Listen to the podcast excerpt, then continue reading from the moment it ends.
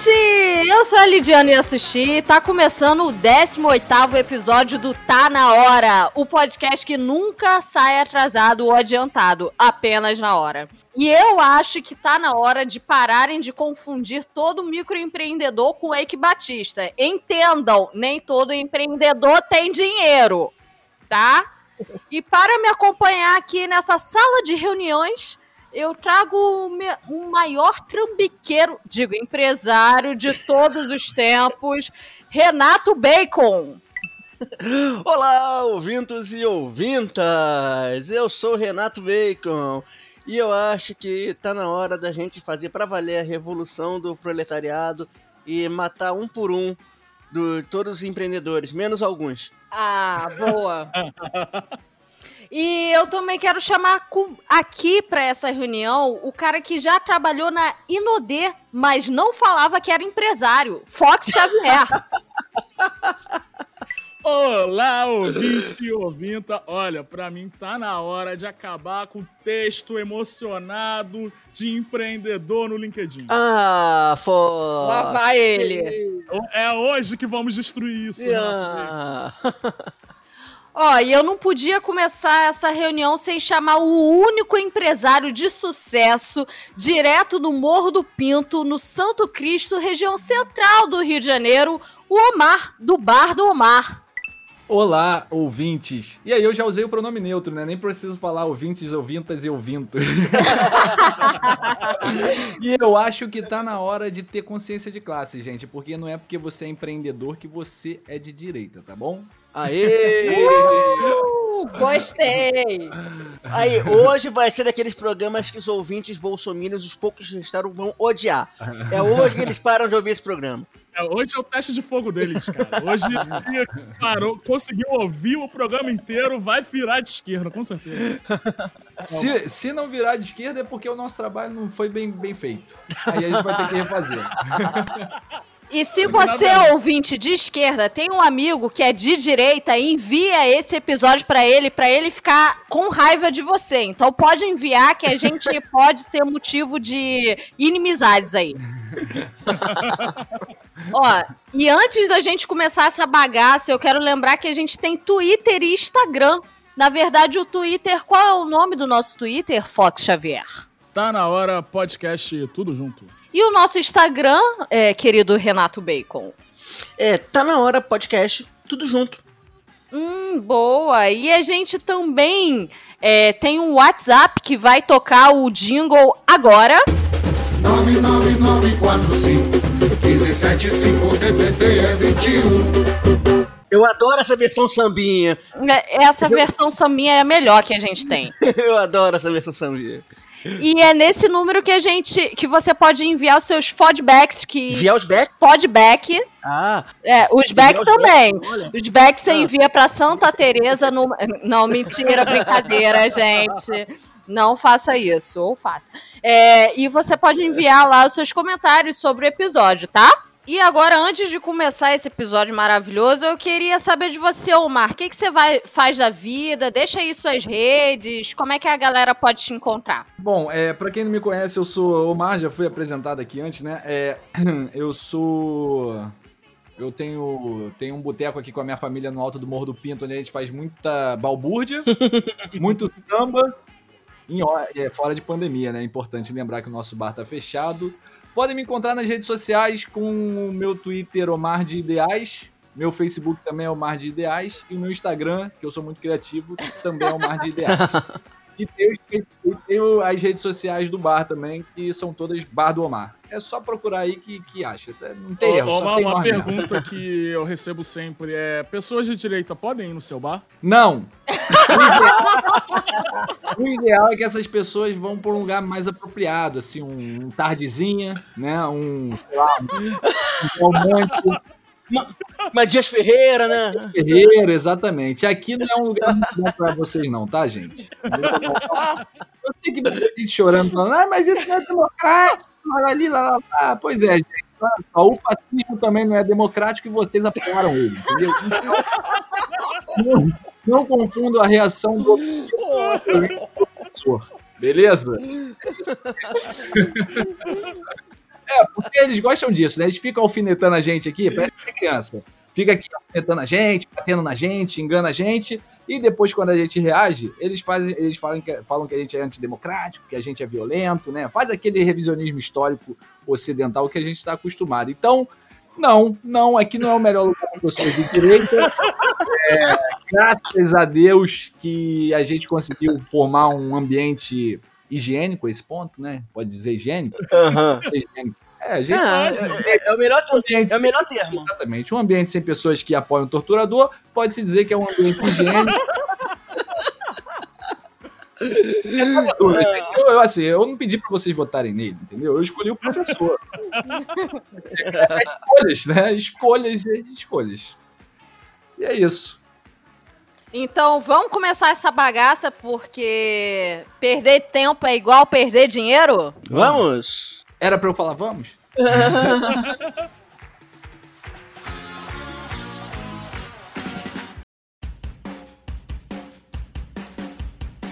que a gente é muito educado, então vamos começar com o nosso convidado que trouxe aqui uma reflexão sobre consciência de classe para o brasileiro médio. Você acha, Omar, que a gente ainda pode ter consciência de classe? Ainda dá tempo de ter?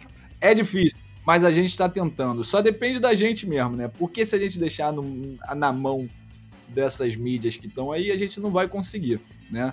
E é um esforço, isso exige um esforço pessoal muito grande, é aí que faz a nossa militância, porque a consciência de classe no Brasil ela foi exterminada pelos think tanks liberais que financiam youtubers aqui para dizer que você é só você botar dois reais na bolsa e deixar de comer coxinha que você fica rico. é verdade, gente. Eu não queria falar isso, não, mas não é economizando uma coxinha por dia que você vai virar o Ike Batista. Exatamente. Só em nível de comparação, para vocês não acharem que isso é um discurso que tá desmotivando, não. Não, não, não, porque eu sou nascido e criado no morro, entendeu? Para não falar, ah, esquerda é caviar. Não. Eu já fui, já, já trabalhei lavando banheiro, já fui telemarketing, já fui empreendedor. Desculpa. É porque. É você, é esse povo do LinkedIn banalizou o empreendedorismo. Já foi pra Cuba, Omar? Já fui para Cuba também. Ah, então. Ah. Cuba é maravilhoso. Cuba é maravilhoso. Mas tem seus problemas como em qualquer outra nação.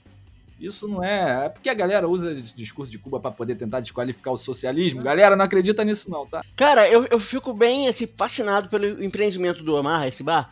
Porque assim, a, a gente tá acostumado com bar como conceito de quê? O lugar que a gente reúne amigos pra tomar cerveja, pra comer um petisco, etc e tal. Não, o Omar, ele conseguiu criar um ponto turístico no Rio de Janeiro, numa cidade turística, cara. E, e um ponto turístico que, inclusive, até os próprios cariocas frequentam, onde parece que o grande diferencial do lugar é você conseguir tirar várias fotos com coisas de esquerda, tipo Lula livre, uma parede linda, cara.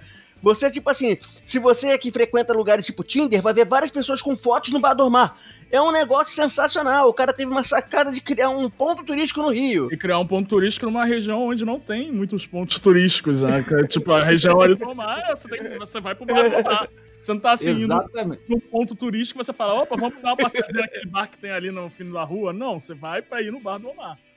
Mas o que é, é- é curioso, porque se fosse qualquer lugar do, do- qualquer lugar do planeta, né, um lugar como o Morro do Pinto seria um ponto turístico, sim, porque além, além do Bar do Omar, né, quer dizer, muito mais importante do que o Bar do Omar é a história que a região portuária carrega consigo, né? A Uhum. história da escravidão, a história da, do- do- do- das pessoas que foram para a guerra lá para poder, é, em troca de uma moradia, em troca de um espaço para morar, e ficaram e se alojaram ali no Morro da Providência.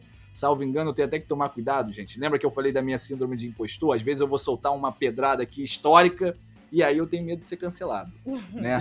Mas enfim, é, é a história do Morro do Pinto e da Providência era para ser turístico, né? Toda a região Uhum. portuária era para ser turística, mas o Brasil tem disso, a gente tem mania de apagar a história, né? É foda, porque se a gente fica lembrando da história, a elite desse país não, não dura um ano, né? Aí tem que ficar apagando a história mesmo. Mas a gente tá aqui é para lembrar isso. É, na verdade, os moradores aí, se eu não me engano, tanto do- da Providência quanto aí do Morro do Pinto, eram os trabalhadores da região, porque eles acabavam não indo, é, eles traziam os trabalhadores de outros locais do Brasil para o Rio de Janeiro e eles ficavam alocados aí naquela, nessa região próximo aos trabalhos que eles trabalhavam na zona portuária. Sim, sim, também teve a Vila dos Portuários, né? A Vila dos Portuários era isso, as pessoas que trabalhavam no porto e, e acabavam morando ali mesmo para ficar mais próximo do trabalho. Mas também teve a questão da fundação do Morro da Providência, né? Porque foi na. Uhum é, eles foram para a Guerra dos Canudos, né? E aí no, nos Canudos tinha um morro que tinha, é, tinha favela, né? Que, inclusive a Providência foi a primeira favela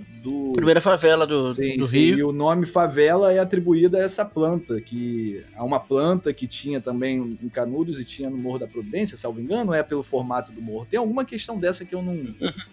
que eu não lembro muito bem. Mas é, é isso também. É... Mas, mas, mas, Omar, fala um pouco da, da história lá do do Bar do Omar, que do tipo, que do nada, tipo, a gente quando viu, a gente já, já tava bombando nas redes, já tava um montão de gente de esquerda frequentando, do nada virou um point. Como é que começou isso? Quanto tempo que existe o bar? Por que, que ele estourou, virou uma sensação? Mano, o bar já tem 20 anos.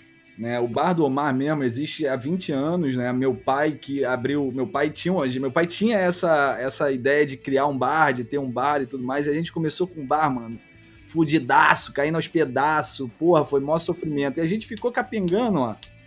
Mano, muito tempo. Muito tempo, assim. O bar, porra, era. A gente. Porra, cara, era uma situação assim bizarra. Minha infância inteira foi, né, atrás do balcão, bem dizer, eu com 10 anos já ficava lá no bar, ajudando meu pai, minha mãe, a gente ia fazer compra na central andando, era uma vida foda. E aí, e, a gente, e o bar era muito voltado para o público da região, né, para a comunidade mesmo de fato. Então era um bar que vendia uhum. tudo, era um bar e mercearia, a gente vendia arroz, feijão, a gente vendia bala, vendia comida, vendia cerveja, vendia tudo. É, e aí com o tempo, né, a gente foi ficando mais conhecido, mas depois de muito tempo, depois de uns, bota aí, uns 12, 13 anos, a gente começou a ficar conhecido num, num, numa roda de pessoas que foram trazendo outras pessoas para o bar. E a nossa comida sempre foi muito boa. E daí a gente recebeu o convite para o Comida de Boteco, né? Que é um que é um hum. concurso muito. Dali a gente continu... a gente começou a ter uma certa popularidade e tudo mais. E, e paralelo a isso, veio algumas medidas do governo federal que facilitaram o empreendimento, tipo o MEI. Né? Uhum. O MEI foi criado, então a gente conseguiu sair da irregularidade, porque até então a gente era um bar que no morro, meio que clandestino, né? E aí a gente conseguiu abriu o nosso MEI, então a gente conseguiu fazer pedidos diretamente com fornecedores da Ambev, da Coca-Cola. Isso foi melhorando gradualmente, né? E isso tudo, é, meu pai, por exemplo, fez curso de empreendedorismo. De empreendedorismo! Ele mudou o mindset dele, né? Mudou o mindset. Mudou o mindset dele. É, esses cursos promovidos pelo Sistema S e tudo mais. Tudo uhum. tipo de comunista safado, pilantra do governo PT.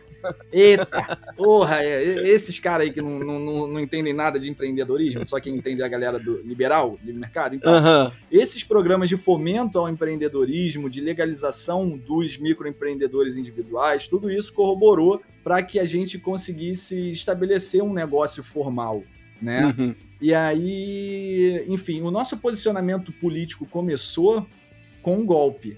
Né? Quando uhum. a gente viu o golpe sendo montado, foi quando a gente começou a se posicionar politicamente. E aí a gente se posicionou com fora Temer, e aí a gota d'água mesmo, quando a gente falou, mano, não, peraí, aí já é demais, foi quando prenderam o Painho, né? Aí nós ficamos boladão mesmo. Aí, mano, aí, aí é aquilo, né, mano? Aí aquela veia revolucionária, tu fala, mano, eu preciso lutar com as armas que eu tenho. O que, que eu tenho? A gente tem um bar. Vamos botar nosso bar pra rolo. Foda-se, mano. A gente precisa comprar o barulho, sacou? Porque se, uhum. não, fosse, se não fosse o governo, se não. E outra, eu também fiz faculdade graças às medidas, libera... às medidas liberais. Ó. As medidas. porra, meu irmão. Eu tô falando. Gente, desculpa, é porque eu tô xingando tanto liberal no TikTok. Já, já fica, na, já fica aí, na ponta já da boca. Fica né? na ponta da língua, exatamente. e aí, graças a esses programas de incentivo, que eu consegui fazer minha faculdade, minha irmã conseguiu estudar, enfim. E aí a gente não podia ficar indiferente com essa situação. A gente foi e resolveu botar o pé na porta mesmo e falamos, querido, estamos contigo e vamos até o fim. A primeira vez que eu vi alguma coisa do Bar do Omar já era aquele paredão lindo, maravilhoso, então, grafitado. Ali, ali, já tava lindo, ali já tava maravilhoso. Mas quando a gente resolveu se posicionar, o negócio não foi muito bem assim, não. Porque a gente resolveu se posicionar na época que a esquerda tava completamente criminalizada, brother. Tá ali, período de 2015, Pato falava que era Sim. de esquerda, vagabundo, ih, caralho. Era assim, tipo, as pessoas. Eu, assim, quando assim que o Temer assumiu, eu peguei uma lata de jet e escrevi grandão na parede, fora Temer. Aí, é, mano. Aí entravam as pessoas lá no bar e via, ué, aqui é fora Temer? É? Ué, caralho! Vocês não são fora? Não, pô, ué. Não, ué. Não é pra ser? É pra falar o quê? Vai Temer? Pica Temer? É o que que é pra fazer? Eu não tô entendendo. Temer perdendo na linha da história. E aí, mano, é real. A galera. De... Muita gente deixou de ir no bar, tá ligado? Muita gente deixou de ir no bar. O bar ficou assim, é, é tipo, tinha um movimento quando tinha samba, né? Porque as rodas de samba traziam as pessoas, mas fora das rodas de samba não ia muita gente lá no bar. Aí tá, é, quando tinha roda de samba, até tá, é, o povo tampava até a pichação do Fora Temer, né? Não assustava, né? De tanta gente. É, assim. então, é, como ficava muito cheio, aí ninguém via e a galera ficava de boa lá. não, mas é real. A parada explodiu mesmo, mesmo, mesmo. Foi quando eu fiz uma notinha falando mal do Sérgio Moro. Puta que pariu. Ali, então, Falou do intocado, porra. cara. Eita, fiquei uma semana sem dormir, mano. Eu, eu lembro muita gente cancelando o Bar do Omar, gente de. Pois é. Gente de mano, é. Pô, mano, pra ter ideia, tinha uns malucos que me ligavam, velho. Uns malucos lá de, do interior de não sei aonde, pra falar, pô, por que que tu é contra o Sérgio Moro? O Sérgio Moro é um herói. Então tá aí falar, herói é minha rola. Desculpa. Eita. É, eu falo sem É, liberado palavrão aqui, pode falar palavrão. Pode falar, pode tá bom. Pode falar é... Sérgio Moro é minha rola. Mas uma ser. pergunta, Omar. De onde saiu a ideia de fazer aquele paredão assim no. Quando foi a idealização daquele paredão do, do Lula? Cara, aquele paredão ali foi, foi uma idealização da Rafa Mon, né? Ah, sim. A Rafa então, não, explica, explica primeiro o paredão, pra gente não pensar que é o paredão de metralhar. Ah, quem dera. Não, não. calma, não. Calma, a liberal, a gente ainda não vai matar calma, você. Liberal. Ainda não. é, cara, aquele paredão ali. Pô, paredão, bom falar paredão, né? Não ali. Enfim. É, aquele, liber, aquele liberal. Caralho, meu irmão, esse liberal tá me odiando muito, que eu não tiro ele da cabeça. Aquele paredão ali, cara, ele surgiu com a, com a Rafa Mon. A Rafa Mon falou, depois, depois do boom, né, que o bar começou a ficar muito falado, a Rafa Mon falou, chegou e perguntou se ela poderia fazer um, uma arte ali, botar um Lula livre e tal. A gente falou, caralho, pelo amor de Deus, claro! E aí ela fez aquela arte maravilhosa, incrível ali, que mudou completamente a cara do bar, sacou?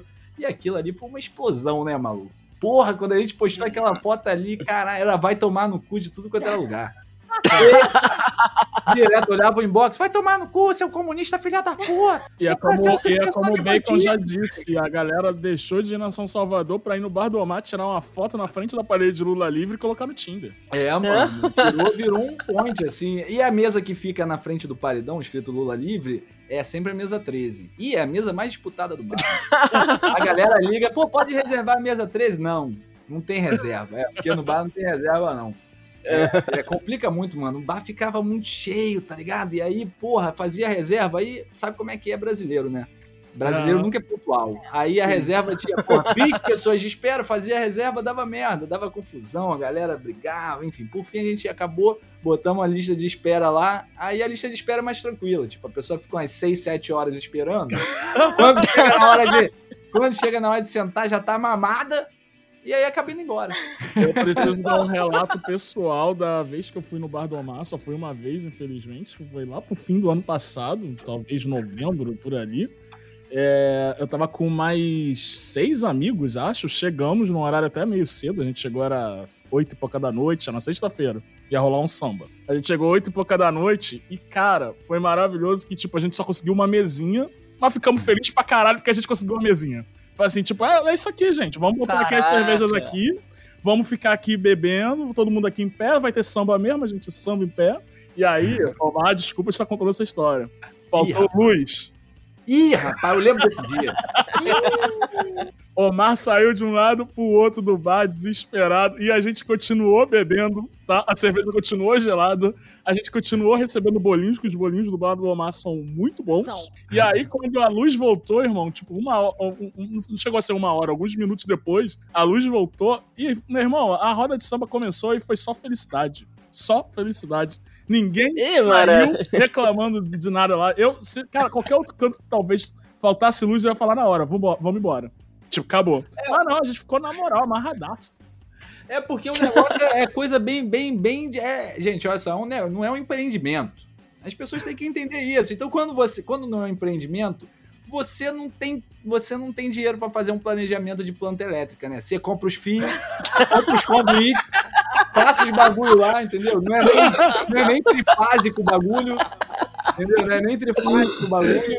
E aí, e aí, aí o, o, disjuntor desarma. Só, só, olha só, gente, quem não sabe que disjuntor desarma é porque é burguês não devia nem estar tá aqui. Porque disjuntor, disjuntor desarmar é a coisa mais normal na vida do pobre. Sim, sim, sim é, cara. É demais. É aquele, aquele, aquele, momento que você liga o chuveiro junto com o micro-ondas e... Epa, dá até tristeza. Puta, que quando vai chegar o inverno aqui em casa, aqui em casa é, é, é chuveiro elétrico. Se a gente abrir muita água, já não esquenta. A burguesia não sabe o que é minha gente. Não sabe o que é a vida do trabalhador brasileiro, entendeu? Acha que todo mundo tem o quê? Tem, tem, tem, tem boiler em casa? E não sabe, tanto que não sabe que fica fazendo textinho emocionado de empreendedor, né, Fox? Exatamente, Lídia. É por isso que eu falei que eu vou aproveitar a vinda de Omar aqui, que é um empreendedor socialista, um empreendedor comunista, pra gente acabar de uma vez por todas com o texto emocionado do LinkedIn de empreendedor. Porque já, ah. eu, já, eu acho que eu já falei sobre isso aqui uma vez já, se eu não me falha uhum. a memória. O que acontece, Omar? Vou te dar um, um, paralelo. Assim como você tá trazendo almas pro comunismo no TikTok, eu tô uhum. nessa missão, só que no LinkedIn.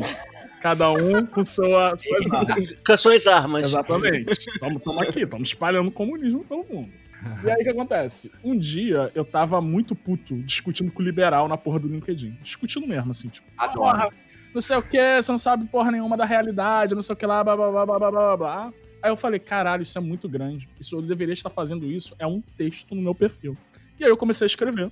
Eu tava até tomando conta de alguma coisa lá em casa, resolvendo alguma coisa de iluminação lá em casa. Olha a luz aí. É. E aí, no meio tempo, assim, eu comecei a digitar, digitar, digitar, digitei. Publiquei a parada no LinkedIn, era 10 e meia da noite. Tipo, sei lá, quarta-feira. No dia seguinte, quando eu acordei, irmão, tava todo mundo interagindo no post. O post tava bombando e eu viralizei a porra do post dentro do LinkedIn. E aí o post é basicamente eu, eu falando da minha história pessoal mesmo. Eu falando que eu saí do morro, saí do Jacarezinho. Eu moro hoje em dia em Copacabana. Senhor Renato Bacon também mora em Copacabana. Uhum, tam, também, eu vim, eu vim da cidade alta em Cordovia e atualmente estou em Copacabana. É, burguesia, burgue, é, burguesia tremei. É, a, a, burguesia, gra, a burguesia é grata ao governo Lula, né? Exatamente. e aí eu comecei a falar exatamente de algumas coisas que você tá falou aqui, cara. Tipo, eu estou onde eu estou muito fruto de um programa social. Eu, eu estudei pelo ProUni. Eu também, eu também. Eu também. Aí, eu tô em casa, mano. Aqui no Aqui é só raiz, meu irmão. É a raiz. Isso aqui são só as sementes do governo Lula.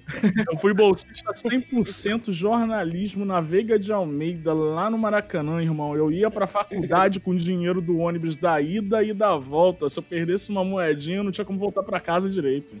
Era essa situação. Aí vem o porra do liberal me falar que não pode ter bolsa, que não pode ter cota. Eu, cara, assim, eu tenho um level de educação que eu não mando tomar no cu de primeiro. Ah, eu mando. Mas depois de duas, três refutações, aí eu mando tomar no cu, entendeu? Então, eu, eu, desde esse dia eu assumi a figura de que eu combato o discurso liberal apaixonado do LinkedIn. Então eu vou com realidade, eu chego lá e falo, CLT é boa sim, CLT é legal. Quando eu tô, quando CLT, eu consigo até pensar em outros, outras coisas, eu entro em projetos. Olha que legal. Eu não vou pegar comprar qualquer merda se eu não tiver bem empregado. Se eu não tiver com o salário, salário entrando na minha conta, filho.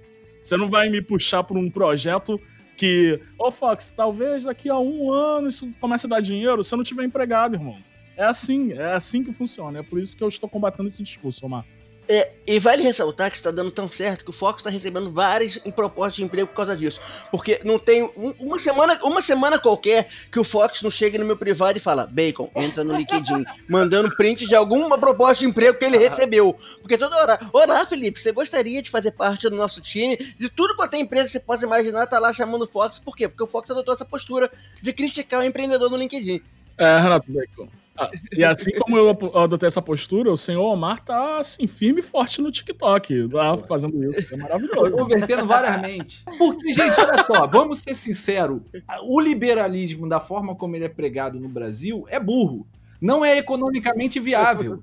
Porque parece que essa galera vive no mundo da lua. Eles pegam esse ranking do Heritage Para quem não sabe, o Ranking Heritage, que mede o índice de liberdade econômica, foi formulado por um instituto liberal, graças ao empreendedorismo de um cara que resolveu vender cursos para idiotas ensinando como ficar rico. essa é a verdade, gente. Eu não queria magoar vocês, não, mas essa é a verdade. Essa é a verdade. O cara vendeu rico, o cara vendeu curso para idiota, né? Um monte de idiota comprou. Ah, fique rico, deslize para cima. Então, ele vendeu um monte de curso desse nível, enriqueceu e aí ele criou um instituto, um think tank liberal, dizendo que o segredo para ficar rico é vender, é, é diminuindo a, a, a, o mercado né, da economia mundial, né, da economia do país. Tira o mercado que a economia se desenvolve. Não, você tira o mercado, você tira. Desculpa, gente. É, tira o Estado que a economia se desenvolve. Se você tira o Estado no uhum. Brasil, o que vai se desenvolver é a escravidão. É isso, é, as pessoas não conseguem entender isso, Sim. né? Então. Mas aí a gente entra, tem algo que acontece, que é o. A, a Lídia falou lá no Tá Na Hora, mas, por exemplo, eu trabalhei, eu trabalho com publicidade, eu trabalhei atendendo a Rinode já. Sim. Que é uma empresa que as pessoas elas compram os produtos e revendem. Só que ela tem um plano de carreira, vamos dizer assim, pirâmide, para fazer o crescimento profissional das pessoas. E aí, eu trabalhava com essa gente, porque eu atendia a comunicação deles, e todos eles se achavam empreendedores. E isso foi perpetuando, irmão. Tipo, eles querem pregar assim que o Uber é empreendedor, que o cara do iFood é empreendedor, se todo mundo é empreendedor. Não é. Você é um cara que tá sem carteira assinada, que tá em alguma espécie de contratação que não é formal, trabalhando para sobreviver. É, é, o CEO do MEI, né, cara? Então, cara é... É, eu já tive o desprazer de receber um, um cara desses da Inodê na minha casa há um tempo atrás.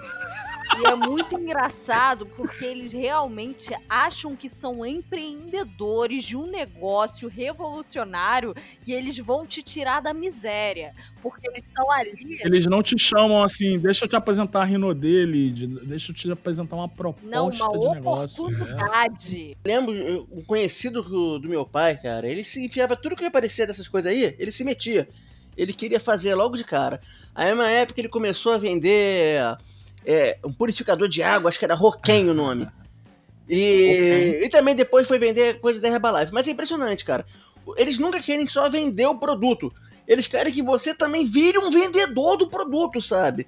Porque não adianta só você comprar o produto ali, sei lá, da Herbalife. O cara quer te vender, ele não quer só te vender o produto para você emagrecer, não.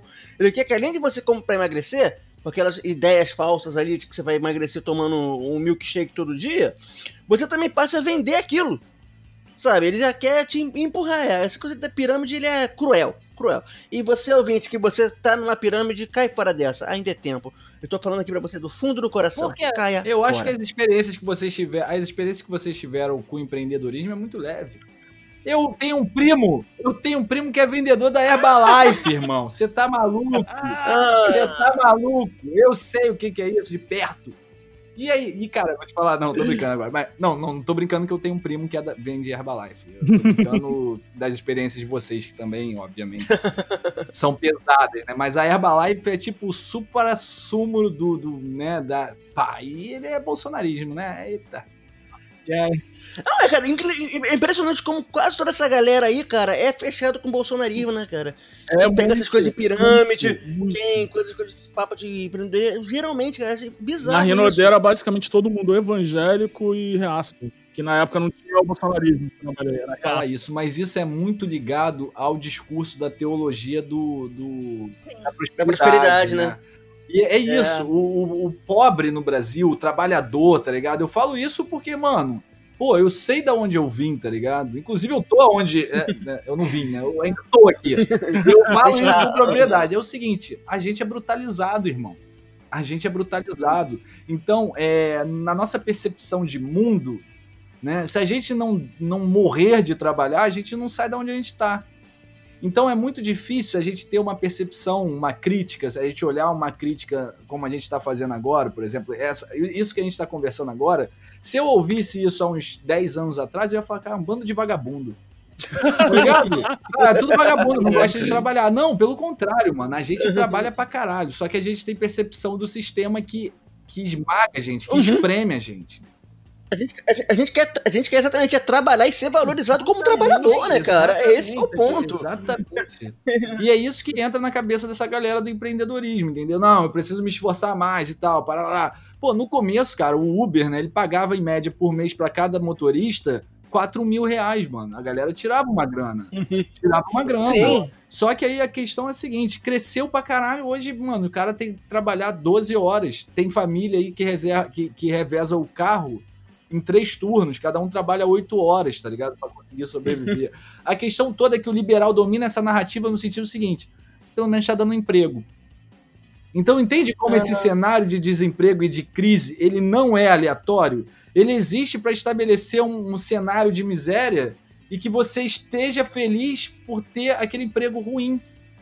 Sacou? Então a gente não pode se acomodar nesse discurso de não, pelo menos eu estou empregado. Sim, ainda bem, graças a Deus você está empregado e é bem melhor do que não estar empregado. É, é, não empregado, né? Mas conseguindo fazer um dinheiro. Tá ligado? É, é isso que a gente tem que conscientizar, no meu sentido. Eu acho que é, consciência de classe é isso, é saber que você depende daquilo para fazer uma grana, para levantar um dinheiro, mas que aquilo não pode ser uma condição para tua vida. Até porque agora a gente nem tem mais aposentadoria, né? Saudade, saudade. E é por época. isso que o proletariado precisa da revolução. E agora eu chamo o Bacon para explicar como é que a gente vai revolucionar essa porra toda. Diga. Então, eu disse que tá na hora do proletariado fazer revolução, matar esse bando de empreendedor, menos alguns. Assim, eu não vim aqui agora para dar uma aula sobre revolução do proletariado, nada disso não, até porque o foco não é esse. Se você quiser aprender isso, o que não falta é vídeo no YouTube para você estudar isso, ou leia Marx também. Vai no TikTok do Omar que ele ensina também. É, vai lá no TikTok, tem bastante conteúdo para isso. É, mas eu vim falar também das exceções. As exceções, porque tem gente que tenta empreender e acaba quebrando a cara e sempre gera histórias engraçadas. Principalmente quando o cara não tem essa, essa visão é, tanto assim, ah, sou mega empreendedor. Isso também é engraçado também. Porque eu tive um colega meu que ele abriu uma hamburgueria, né? Virou aquela moda, né? E, cara, era impressionante. Todo mundo que abria hamburgueria ali, né? uns 5 anos atrás, nessa época mais ou menos, Cara, eles tratavam a hamburgueria como se fosse uma porra de uma multinacional. Os caras. Não fala, não, mano. Eu não quero entrar, eu não cara. queria entrar nesse assunto. Eu não queria entrar, mas já que a gente já tá, então vamos entrar. pois é, cara. Ele, ele falava que botavam nomes em inglês pros cargos, aí Cara, era cada, cada nome bizarro, cara. Não, porque o ticket médio da, do valor de sei lá o quê. Cara, é, é tudo quanto é. O cara é... abre hamburgueria, ele acha que tá na frente do Shark Tank, né? Vai vender. é, cara. É, Barões, parecia isso, cara. Que eles iam tentar pedir ali, ah, que a gente tem um ticket médio do valor tal. e é todos os termos que você imaginar. De já, ah, porque ah, eu sou o, o, o, meu sócio também aí, fez um investimento de tanto, sei lá o que, o cara, se liga, você tem uma lanchonete, porra. Você não tem uma, uma empresa não, de petróleo. É, citar, citar, esses indicadores, você ter ciência desses indicadores, eu acho muito importante. A questão é, o que, que você faz com eles? Beleza, se mede de quarenteia, você só sabe que uma pessoa entra na tua loja e gasta 40 pau. E aí? Tá ligado? É, é, é, é mano.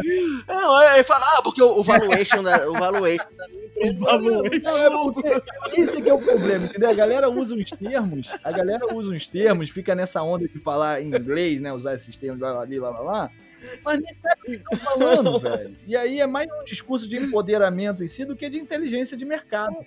Não é, cara, parece Parece é, é, é, aquilo que a galera costuma chamar de síndrome de pau pequeno, né, cara? O cara ele quer, ele quer se valorizar de alguma Exatamente. forma, cara. É, acaba Bom, colocando. É Quer enfeitar o pavão? O problema é quando o cara esquece que ele tem uma hamburgueria e trata tudo como uma experiência e esquece dos hambúrgueres. Então os hambúrgueres acabam ficando uma merda. Aí você vai na hamburgueria, sai insatisfeito porque o hambúrguer é uma bosta, Porém, a hamburgueria é linda, mas o hambúrguer é uma merda. Mas o que importa é a experiência, meu amor. Não, eu, eu, gosto, eu gosto do cara que ele pega e ele faz muito isso. Ele pega um negócio que tá na moda, então vamos dizer que, que a gente. Eu, eu, eu, defino que há sempre modas empreendedoras no Brasil, que são. Paleta mexicana. A gente já teve a, paleta mexicana, a gente já teve o negócio de açaí, o de tapioca, não sei o que lá. A gente teve a fase da hamburgueria. E a cerveja artesanal, meu cara? Você tá ah, é. Foi depois que introduziram a cerveja artesanal na cultura do carioca que o tecido social brasileiro acabou. Dali foi bolsonarismo. É, começou com a cerveja IPA. Enquanto tava bebendo Brahma, tava tudo bem. Aí depois o papo de eu não bebo milho. Daí o, o tecido social brasileiro caralho. Daí foi pro caralho. Pode observar. Aí eu, Aí o que eu gosto, e você que é dono de bar e é dono de bar numa região onde as pessoas realmente têm que ir pro bar, então você é, não, não tá ali na região, tipo, do lado de uma, de uma universidade, as pessoas realmente vão pro seu bar, é que o maluco, ele pega, ele não tem essa visão que vocês acabaram tendo, o maluco, ele pega e abre uma hamburgueria, sei lá, em, num bairro aonde a renda per capita é super baixa. Aí o filho da puta vai lá, me abre uma hamburgueria nesse bairro, e aí ele cobra 50 conto num hambúrguer com umas fatias de queijo em cima, e aí depois ele vai falir em quatro meses ele fala: Ah, meu, é muito difícil empreender no Brasil, mano. Por que esse sotaque, Fox? Que esse sotaque aí? É porque, é porque quando começa a falar assim, eu, eu, eu penso logo no paulista.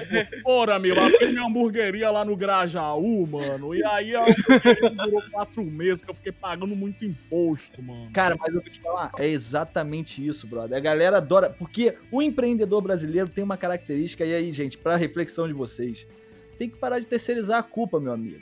Nós erramos, nós fazemos investimentos errados, a gente, né, a gente erra. Eu já errei muito nesse, nesse bagulho, porque nem sempre eu, eu, fui, eu, eu fui empreendedor no caso do bar apenas, né?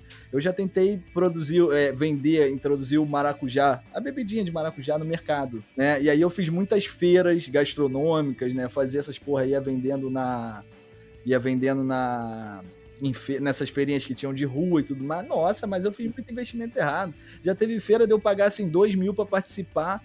E aí, mano, olha só que coisa engraçada, né? Aí a gente pode fazer uma análise social maneira. Quanto mais cara era a feira, e quanto mais, é, é, e dependendo da região do Rio de Janeiro, onde o potencial aquisitivo era melhor, mais mão de vaca a galera era, mano. Porra, velho, uma vez eu nunca mais vou esquecer uma feira que eu fui fazer da. Porra, da. aquela. Feira Hype. Hum, feira a Feira Hype. é. Feira Hype é a classe média brasileira, aquela que bate panela, bota a camisetinha da CBF, né? É. A... Ah, só é, fala, só fala pros nossos ouvintes, Omar, onde rola essa feira hype? Em qual local do Rio de Janeiro? Cara, é, essa que eu fui foi ali no Flamengo, no Parque Carmen Miranda. Ou seja, zona sul do Rio de Janeiro, tá, galera? Cara, e é naquele bairro ali que tem tanto poder aquisitivo que a Associação de Sim. Moradores daquele lugar fez o aeroporto do Santos Dumont mudar a rota dos aviões, porque incomodava o É verdade. eu sei, tá ligado. Não quero mais avião passando aqui na minha cabeça, atrapalha meu sono. É desse nível de poder que a gente tá falando, potencial aquisitivo da região. E a galera olhava assim, tipo, eu vendi uma dose de maracujá, 5 reais, mano. Um copo desse tamanho aqui. A galera falava que tava caro. Cara, eu tenho 81, filha da puta. Porra, eu tô aqui, carreguei peso pra caralho, tá ligado? Porra, pra estar tá aqui vendendo essa porra aqui geladinho pra você. A feirinha que tu participou é o tipo de feirinha que, cara, um pratinho de alguma coisa é, 20, é 30 conto, ah, um salgadinho é 12, a cerveja é só artesanal, é... os copinhos de copo é 10 conto, Pô. e tem as boas barraquinhas que vendem blusinhas e vestidinhos a 200 reais. Bizarro, né, mano? E aí depois o negócio não dá certo, aí quer culpar o PT. Não dá, gente. Vocês têm que botar o pezinho no chão, entendeu? Essa é a verdade. Essa é a verdade. É. Eu sei que é duro, mas. E por não dar certo, eu acho que eu tenho. O Omar falou que as nossas experiências como empreendedores eram suaves. Eu trago aqui a experiência que mudou a minha vida. E a minha condição bancária também, porque eu adquiri, sendo empreendedor, uma dívida de 40 mil reais. Que maravilha! Mas, como, como diria Brecht, dever um banco não é tão ruim quanto fundar um. Então tá de boa, pode dormir tranquilo. Tô devendo vários bancos aí, foda-se. Paga, paga com juros da dívida pública. É isso aí, cara. Eu tenho essa lógica. Eu acho que vacilo é dever, dever pessoas. Isso eu acho vacilo também. Dever, é, mas dever banco, maluco, isso é maravilhoso. Deixa então, a dívida caducar e foda-se. O problema quando você deve bancos é porque algumas empresas não falam, mas elas consultam o seu CPF antes de te é, empregar e você acaba não conseguindo alguns cargos dependendo da área que você atue. E na minha área, consultam, só que eles não revelam que consultam. Senão o quê? Eu vou lá e processo a empresa falando, ué, quer, quer me colocar de lado? Não pode, não. Mas aí, malandramente, o que, que você faz? Ativa aquele localizador lá do Serasa que permite que você veja se o seu CPF foi consultado ou não. Então você já tem uma prova Uhum. legal para saber se o critério de contratação foi, por mais que seja objetivo, você pode, você pode entrar com um recurso. Olha aí o Omar. Ah, é. O sistema da brechas pra gente superar. Eu sempre, eu sempre recebo o e-mail lá, alguém consultou seu CPF. Exatamente, garoto. Ah, então se você tiver um projeto seletivo e você receber essa notificação, exatamente. Nossa, a se eu empresa. soubesse disso, não teria pagado essa porcaria. Mas como é que você contraiu essa linda dívida de 40 Então, e tantos né? mil reais, Lid? Conta Eu pro vou ouvinte. contar essa, essa saga que o ouvinte já conhece, mas eu vou contar lá do início de tudo isso, que foi quando eu tive a brilhante ideia de ser empreendedora. O quê? Comprando uma Fiorino. Pra quê? Pra agregar. Por quê? Porque queria Agre- dinheiro. Como se agregar Fiorino de- desse algum retorno realmente pra, pra pessoa. Mas na época estava dando, né? Governo Lula, uhul! Saudade. Então, é, eu comprei uma Fiorino e estava indo muito bem, que eu estava agregando em, em, é, empresas de entrega, né? E o negócio estava indo tão bem que eu falei, poxa vida, se com uma Fiorino eu consigo ganhar X, com um caminhão eu consigo ganhar 2X. Não é mesmo? Que é o quê, Renato Bacon? É a escalabilidade, mano. É, é- é a projeção do mercado. É escala- Esse teu negócio tem que escalar, meu. É, a gente precisa se arriscar, né? Então vamos nos arriscar. Só que eu me arrisquei com meu ex-noivo da época e levei um belo par de chifres. E eu não aguentava mais olhar na cara dele, só que eu tinha comprado. Assim, a gente fez o financiamento, só que o financiamento estava no meu nome, otária, e a gente pagava junto. É, obviamente, depois que eu terminei com ele, é, a sociedade não continuou e eu fiquei com uma bela trozoba volumosa de 40 mil reais bem no meio do meu ânus. Mas é, depois de alguns anos, oito anos aí, mais ou menos, eu consegui é, pagar essa dívida para o banco. Claro que não foram 40 mil, foram apenas é, 5 mil reais. Então eu consegui quitar. Porém, nessa época, as pessoas achavam que eu tinha dinheiro só porque eu era empreendedora. As pessoas não sabem que o empreendedor ele precisa pagar os custos, ele, ele precisa pagar é, a gasolina lá do carro, porque eu usava o carro, a manutenção do carro, e as pessoas pediam dinheiro para mim como se pedisse um salgado, um pedaço de salgado. Ô, Lid, assim que acabou sua sociedade com seu ex, que deixou pra você uma grande dívida e Sim. um par de chifres, é, como é que se desenrolou isso? Você tentou vender o caminhão, ele ficou com, ele, com você, é, a Fiorino ficou com você? Como é que foi a partilha da... Porque isso acontece muito no ramo do empreendedor. Às vezes as empresas separam e aí um vai pra cada lado, o outro vai pro outro lado, e a empresa muda de nome, aí... Enfim, como é que isso acabou na, Isso na foi sua um vida aí? grande parto, porque a Fiorina eu consegui passar, consegui passar para outro nome, vender, beleza, passei. O caminhão, ha, o caminhão você precisa ter crédito, né, para você passar o financiamento para outra pessoa. Se você não tem crédito, se a outra pessoa não tem crédito, não tem como. E se eu não tenho dinheiro para pagar uma parcela de mil e poucos reais de um caminhão, como é que eu vou ter o caminhão? Então o quê? Eu fui e emprestei, entre aspas, o caminhão. Foi burro? Foi, mas foi uma atitude desesperada de uma pessoa que não conseguia honrar com as parcelas. Então o quê? Passei para uma pessoa que honrou as parcelas por um tempo. Por um tempo. Aí depois não usou o caminhão até desgringolar e falou: Ah, Lidiana, não tem mais como eu honrar as parcelas, porque o seu caminhão não funciona. Você não fez a manutenção, seu puto? Não, ele parou de andar aqui, aí tem que pagar aqui pra consertar. é, não vou continuar pagando. Aí, como não tem um contrato real barra oficial, você acaba se fudendo. é, Que isso, cara. é, a minha vida é muito emocionante, Omar. Caralho, Leite, tu alugou um caminhão sem contrato. Não, assim, contrato verbal, porque o cara era amigo de um amigo de não sei quem. Eita. Exatamente, esse amigo do amigo. É a fórmula mágica do caos. É, é, é, mas você deve ter alguma experiência com isso, né? O Cara. amigo do amigo tra- chega aqui, trabalha aqui, alguma coisa assim. Sempre tem uma história dessa. Mano, então, eu dei muita sorte que eu, eu tomei muita volta quando eu era criança. É, quando eu era criança eu tinha um coração muito bom, emprestava um dinheiro pro amiguinho, emprestava um dinheiro pra outra amiguinha assim, é, adolescente e tal. E aí eu tomei várias voltas quando eu era criança, aí quando é adulto o negócio fica mais sério, hoje eu já não confio mais em ninguém quando o assunto é de. Aí é, eu não confio mais, mano. Hoje eu já não confio mais. Se eu não tenho, não tenho. Se eu tenho, eu não empresto. Nem fala. Tanto que assim, eu nem dou abertura pra ninguém falar de dinheiro nesse sentido, sacou? Porque, mano, não tem como, velho. Sabe? Não tem como. As pessoas não têm. Como é que se fala? Não tem. É, Senso, Hã? noção. Não tem sen- senso? É, você não tem senso. É isso, sacou? É tipo. É, primeiro, mano, que se você não tem dinheiro, você não faz nada. Ponto final, mano. Tá ligado? Eu já tive várias boas ideias, mas eu nunca tive dinheiro. Então eu não executo as minhas boas ideias. Eu não vou pedir dinheiro emprestado pra ninguém pra poder tentar fazer um bagulho que pode dar errado. Porque a real é essa, né? Uhum. E aí é bom a gente falar desse assunto porque é o seguinte, as pessoas ficam falando negócio de livre mercado, alô liberal, filha da puta, presta atenção.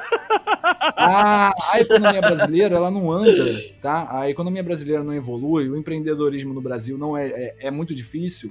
Não é porque o Estado é muito grande, não. É porque o Brasil tem uma das maiores ah, taxas de juros do planeta. Então, se você não tem acesso a crédito básico, né, crédito com juros baixos, é muito difícil para você empreender.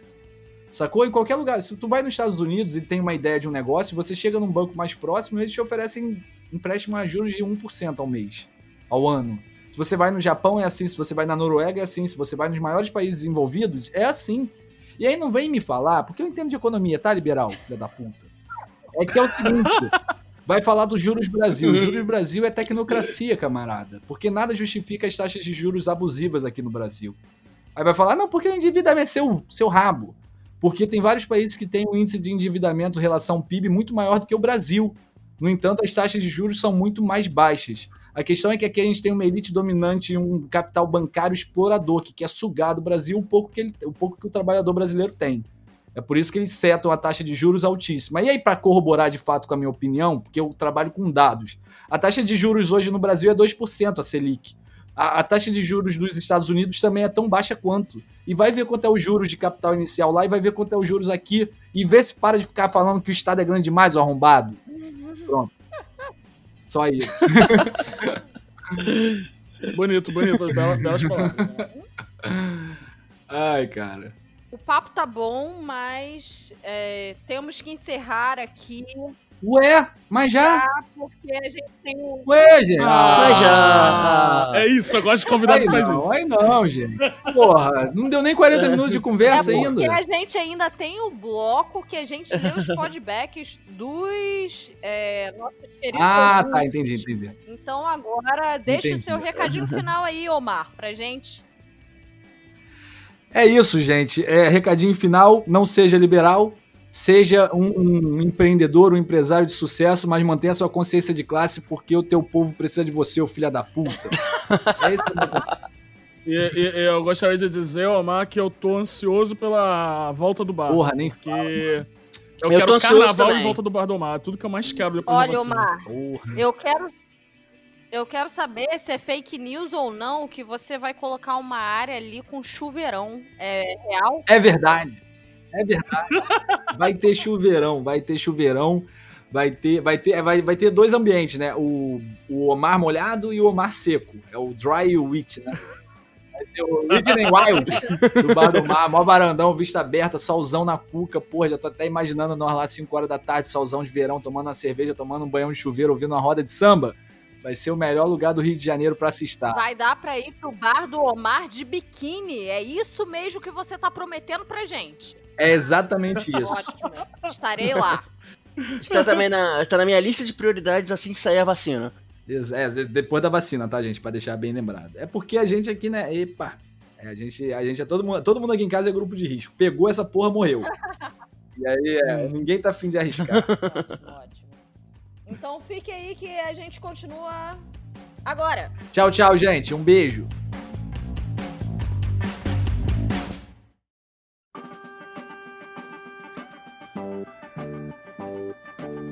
Oi, ouvinte! Eu sei que você devia estar esperando a lead, mas hoje não vai ter lead aqui nesse bloco de comentários. Bacon. Normal, né? A gente já acostumou, né, Fox? Fazer isso aqui sem a lead. Fale por você. Fale por você. Eu não acostumei. Eu acho isso uma falta de respeito ainda ficar falando que, ah, eu tenho um negocinho da faculdade. Todo mundo sabe que ninguém estuda em faculdade pública. É só balbúrdia nisso aí. Ah, só balbúrdia, só orgia, sexo, drogas e funk. É, mas agora também é tudo virtual, né? Então é só orgia, sexo, drogas e funk online. Porque é assim que estão funcionando as universidades. Que é o melhor modo de obter sexo, orgias, drogas e o funk, Renato Bacon, porque É, exatamente. não, não cansa. É, então tudo bem virtual, como deve ser. Uma baita viagem virtual mesmo. Ah, mas bonito você falar de viagem, porque o episódio passado foi sobre perrengues de viagem com a nossa querida Marcela Lahaud. É, na verdade, o episódio passado, né? Bombou, bombou de comentários. Foram um, Nossa, muitos. um, um comentário, um comentário no Instagram. Um comentário no Instagram e um no WhatsApp. É, exatamente. Bombou. Olha, eu tô muito feliz com o amigo ouvinte. A gente traz a Marcela Lahaud aqui. A Marcela conta mil histórias dela perdida na porra da Alemanha, bêbada com a amiga cega, ela vendo o pau do búlgaro, dizendo que o pau do búlgaro é grande, falando um monte de merda. E aí a gente conta outras paradas aqui, e aí o ouvinte vai lá e faz o quê? Nos contempla com um comentário. Um Obrigado, comentário. ouvinte. Muito bom, muito bom, cara. Inclusive, você pode até ler pra gente, Fox, esse comentário desse um ouvinte aí que botou no nosso Instagram. esse um ouvinte que mora no nosso coração, Natan Soares 10, que ele disse: Meu maior perrengue em viagens foi indo para congressos de partido ou de movimento estudantil. Teve uma vez que eu passei horas em Guarulhos porque compraram passagem barata, cheia de escala. Ai, meu Deus. Cara, esse negócio de viagem, de, de, de partido, de movimento estudantil, eu já passei muito esse perrengue também. É, mas é isso mesmo, cara. É cada coisa pra economizar. A ponto de colocar em correntes políticas diferentes no mesmo ônibus pra todo mundo é, economizar, sabe? E acaba tendo briga dentro do ônibus por causa disso. Nossa, cara, que delícia. Eu só fui uma vez num congresso estudantil que foi uma galera do PT, era na época do Pro, era a época de dois anos, acho, do ProUni. E aí eu fui lá pra Boa Nova Iguaçu, no Sesc de Nova Iguaçu, bem grande. E aí eu, eles distribuíram uma quentinha lá que não tava boa, mas também não tava ruim. E aí uma galera ficou assim falando: Ah, pô, eu nem tava esperando uma quentinha, pô, que maneiro. Eu já tive que dividir quentinha com os amigos, cada um dando cinco reais, a gente usando a tampa da marmita pra comer. Ai, e, pô, isso aqui tá um Deus. luxo. Ai, E eu falei, ok, eu acho que eu nunca mais vou em um congresso estudantil. eu acho que eu fui no congresso certo.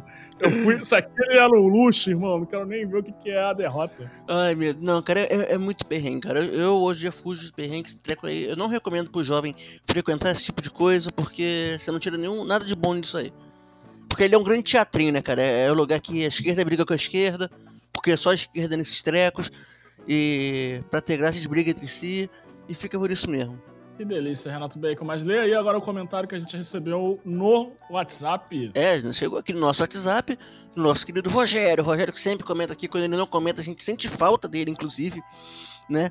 O Rogério que fez a nossa identidade visual, a gente vai sempre agradecer ele aqui, ele lá da Bahia. Sempre. E ele comentou o seguinte: muito bom episódio com a Marcela Lahaud. Não, não foi só isso. Tem mais coisa. É, isso me lembra. isso me lembra os perrengues que passei na primeira viagem pra fora do Brasil. Ó, primeira, provavelmente ele fez outras, né? Então, então ele tá falando É da um primeira rico. dele. É, né? Viagem, Burguês safado. né? viagem de volta da Argentina pro Brasil. Com indisposição. Ah, não, não é burguês, não. Argentina. Argentina Não, foi só a até- primeira, pô. Foi só a primeira. Ah, tá, beleza. Uma indisposição gastrointestinal, tendo que ir ao banheiro do avião três a quatro vezes e deixando a pessoa que estava ao meu lado puta comigo. Com razão, né? Houve, na mesma viagem, a perda de voo entre São Paulo e Salvador, por conta das confusões de horário de verão. Comigo sendo anunciado no sistema de som de Guarulhos enquanto estava dando uma cagada no banheiro. Nossa, Olha, meu irmão. É, o detalhe é que o cara, além de ter cagado três ou quatro vezes no avião, ainda cagou também no aeroporto. A situação Caralho. dele tava bem crítica. Imagina a pessoa sendo anunciada, né? É, Rogério, sei lá o que, que está cagando no banheiro tal. Favor embarcar logo antes que feche a porta do avião.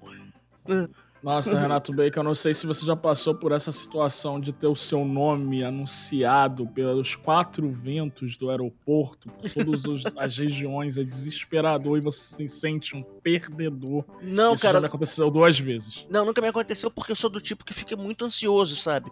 Então, tipo, eu sou daqueles que faz fila na portinha de entrada pra, pra embarcar. Ah, não Aquela- faço aquela fila não, aquela- já, aquela- já passei dessa fase. Aquela fila de Depois- necessidade. Então. Não, Bacon, depois do segundo voo você já não, não faz mais fila, não. Você Não, mas eu já continuo, deixa eu continuo fazendo a galera. Não, você deixa os otários lá fazer a fila, porque é lugar marcado. Pois não é, vai né? mudar em nada. A menos que você esteja com muita mala. Se tá com muita mala, você tá dando um migué na companhia aérea pra ent- embarcar com mala de mão, aí você pode pegar a fila. É melhor você fazer isso logo pra ter o espacinho lá da bagagem e não ficar comprometendo o seu espaço no pé. Mas uma vez eu fui pro, pra São Paulo e era uma viagem de família. Então minha mãe já tava no aeroporto, minha tia tava no aeroporto, meu, ah, meu primo no aeroporto. Cara, já tava a família inteira. E foi aqueles dias de engarrafamento absurdo na barra. Uhum. E eu, cara, o, o ônibus levou séculos pra chegar na ilha. E Ah. aí eu cheguei ao ponto de falar pra minha família: embarquem, porque eu não vou conseguir chegar a tempo. ah, você tá onde? Eu tô entrando na ilha agora. Embarquem. Tipo assim. E aí eu cheguei no aeroporto, eu corri, eu passei pelos check-ins, eu passei por tudo, eu corri, eu corri. E aí quando eu cheguei na área de embarque, a- atenção para uma revelação aí, meu nome verdadeiro. Felipe, senhor Felipe Xavier. Última chamada. Meu irmão, eu nunca corri tanto na minha vida de um dentro de um ambiente fechado, Renato. É desesperador. Sempre tem o galera correndo no aeroporto, eu sempre fico morrendo de rir, cara. É sempre isso. Às vezes a pessoa tá correndo no aeroporto, Renato Bacon, ela não tem culpa de estar correndo, não. Às vezes foi uma, uma série de consequências que Eu fizeram. sei, eu sei. Mas eu já quase perdi voo também. Por isso, por isso que eu criei essa, toda essa ansiedade. Mas continuando, o, o- o comentário do Rogério foi bem grande, pra compensar. Ah, ainda tem comentário? Tem muito mais, tem muito mais história aqui dentro. Porra, comentário. depois do cara falar que ficou preso na- na- no, no negócio lá, sendo anunciado numa cagada, ainda tem mais comentário? Pois ah, não. é. Eu quero ver o Rogério me surpreender agora. Pois é. Teve também o meu momento otário da noite. Quando fui a um pagode, isso mesmo, em Buenos Aires. Uma casa noturna, barra bar, com vários brasileiros e argentinos. Quando de repente chega La Policia Federal. E eu cagado de medo, achando que se tratava de algo barra pesada, morrendo de medo de ser preso. Quando depois de algumas horas descobri que era apenas uma reclamação de barulho por parte dos vizinhos.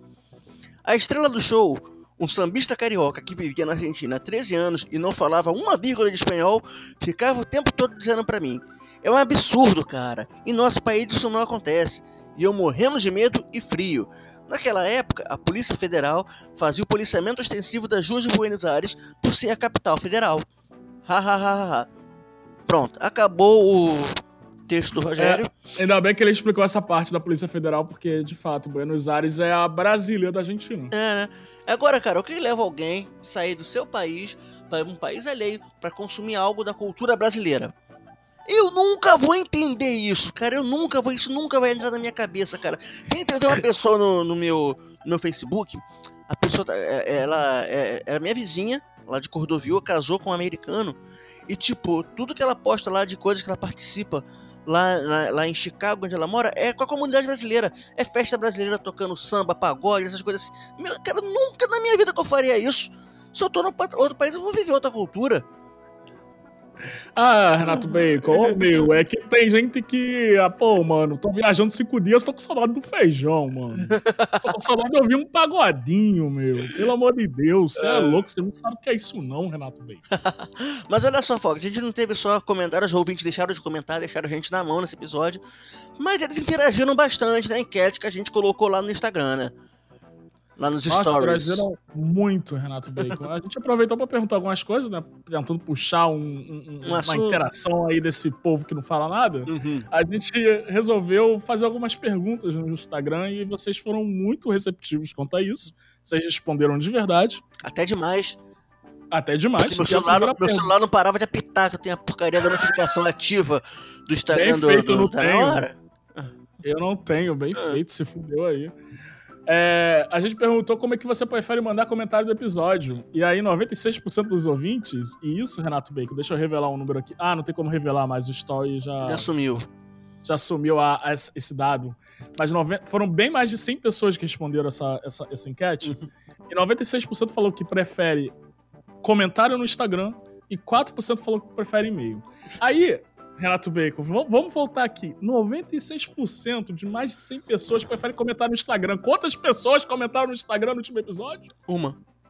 Tá errado isso aqui, cara. Porra, vocês estão com muita preguiça. Manda um e-mail, então. A gente nem tem e-mail. Então manda um e-mail, então. Você não quer comentar no Manda Instagram? um e-mail pro Renato Bacon direto. Procura o e-mail do Renato É, Bacon. renatobacon.gmail.com, então. Manda aí. Boa. E aí a gente perguntou também se você já mandou um comentário que foi lido. 55% disse que sim, então tá ótimo. Não estamos fechando o clubinho, Renato Bacon. Uhum. Ficou feliz com isso.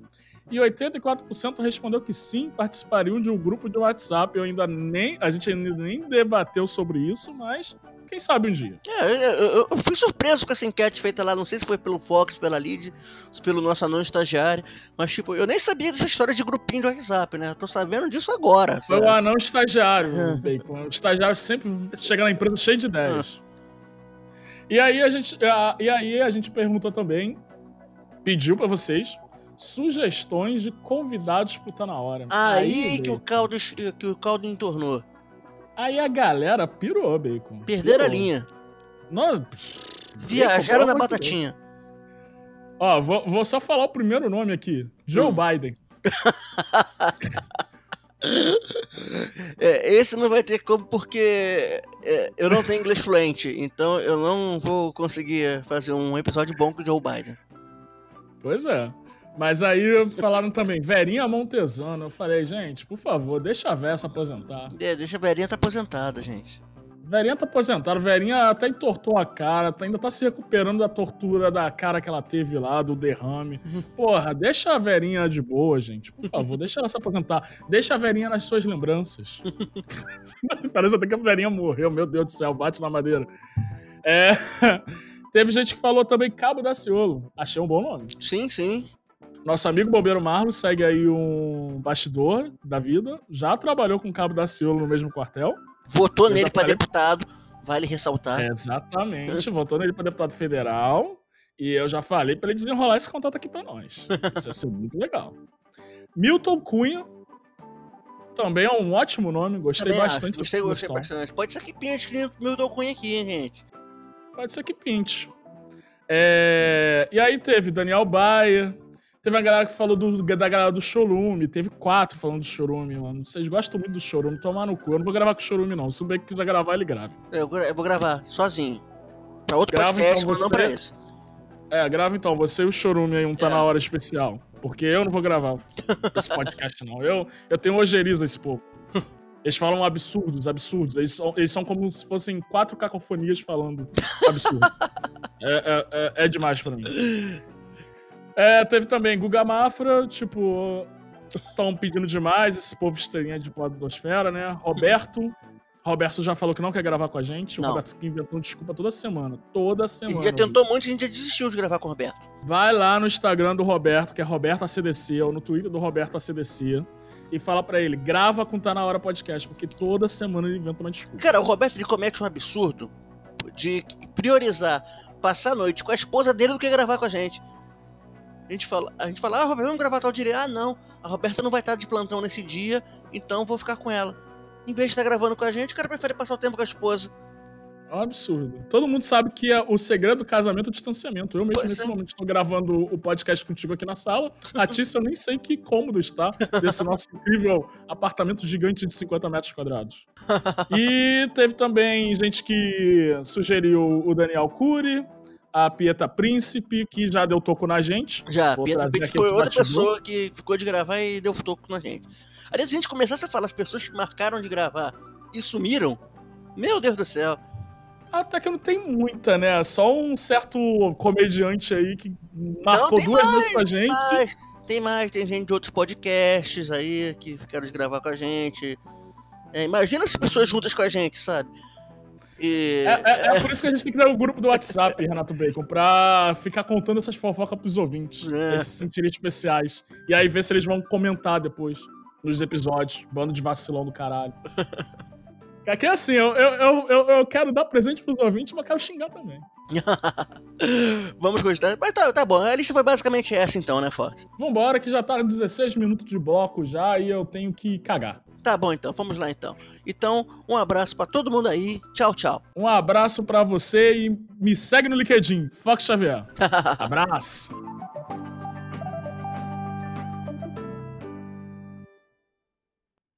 O bar ainda tá fechado, né, Omar? Tá fechado ainda, mano. Vai reabrir só depois da vacina mesmo? Só depois. Jorge Soros tá bancando teu bar, cara? Pô, que nada, cara. Por que a gente não paga aluguel? Ah, Aí É, então, tudo fica claro, né, mano?